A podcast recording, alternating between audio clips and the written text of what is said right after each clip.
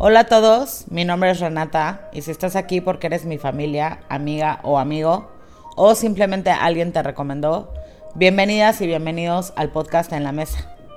La idea de este podcast es que platiquemos de historias que han sido parte de nuestra vida y que poco se habla en la mesa. De esos mitos donde existe la discordia, pero que están en nuestras vidas para conocernos mejor y para divertirnos. Si te gustó el podcast, platícalo con tus amigos o familia Cuéntame qué opinas y escríbeme en el Instagram guion bajo en la mesa.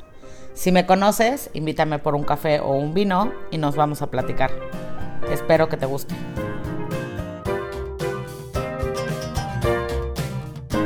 Y es que la mitología es un tema complicado porque abarca temas como literatura, antropología, sociología, psicología, religión y hasta ciencia.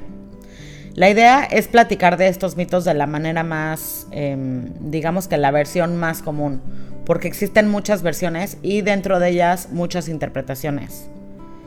Primero que nada, ¿qué son los mitos? ¿Son registros históricos? ¿Son solamente ficción? ¿Son maneras de comprender lo incomprensible o son malentendidos? Y estas preguntas han pasado por mentes filosóficas, maestros y grandes universidades por muchos, muchos años. Y si ellos no las han podido responder, digamos que yo no lo voy a intentar. Y es que la mitología ha sido parte de grandes argumentos y creo que por eso es un tema que no se habla en la mesa, como política y fútbol, pero bueno, ese tema le toca a bendito fútbol. Y los han tratado de teorizar una y otra vez, pero los mitos son interpretaciones y esto lo que hace es que se puedan entender de miles de maneras diferentes. Y les quiero decir algo, en muchos casos la línea entre la mitología y la religión es borrosa, se pierde. Pero lo padre de esto es que cuando vemos los mitos como historias o cuentos o simplemente como artefactos literarios, nos ayuda a disfrutarlos y verlos y verlos en una manera separada a su valor religioso. Así que, bueno, cuando hablo de mitos religiosos, no estamos diciendo que son verdaderos o no son verdaderos. Solamente son historias que la gente ha estado contando por muchos años y de diferentes maneras. Otro problema que tienen los mitos, por ejemplo, es que desconocemos su origen.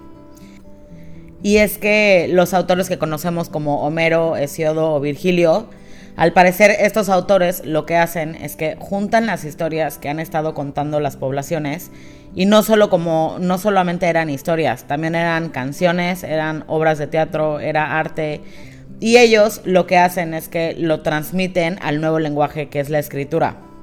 Pero como hoy usamos el término mito para definir algo que no es verdad, podemos pensar que creemos que es una historia falsa y que no se debe de tomar en serio.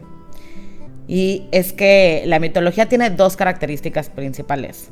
La primera es el significado, que es algo importante. Nos dice algo sobre cómo funciona el mundo o cómo llegaron a ser las cosas. La segunda es mantenerse en el poder. A esto me refiero que estas historias han tenido que sobrevivir por muchos siglos y esto los convierte en testimonios importantes de estas historias, de la gente que las escucha y la gente que las cuenta. Y aparte, hay mitos por todos lados, existen en todos lados. Hay mitos hinduistas, hay mitos nórdicos, romanos, germánicos, hay mitos egipcios, hay incas, hay mayas, hay aztecas, la lista es enorme. Y es que hablan de la creación del mundo o del universo. Y eso quiere decir que todos los mitos son medio religiosos. Sí, sí sé que también existen los mitos de héroes, pero pues no porque no hablen de dioses quiere decir que no son interesantes. Para mí tienen la misma función. Pero ¿por qué son tan importantes los mitos o por qué la religión es tan fundamental? Carl Jung decía que, y cito, el origen de la religión se encuentra en las misteriosas fuerzas del inconsciente, a la cual recibimos verdades eternas, que se presentan en símbolos y rituales. Estos están diseñados para satisfacer el mayor de nuestros anhelos y nos ayuda a conectar el alma humana con la divinidad. Se, cree que los seres humanos podemos conectar con las, fuerzas, arquetípicas, principalmente a través de sueños, de la imaginación o de estados alterados de la conciencia. Y se cree que son puertas directas al inconsciente y lo divino. Y los mitos lo que hacen es que crean un simbolismo que nos revelan un significado superior. O sea, el arte, por ejemplo, tiene la misma función.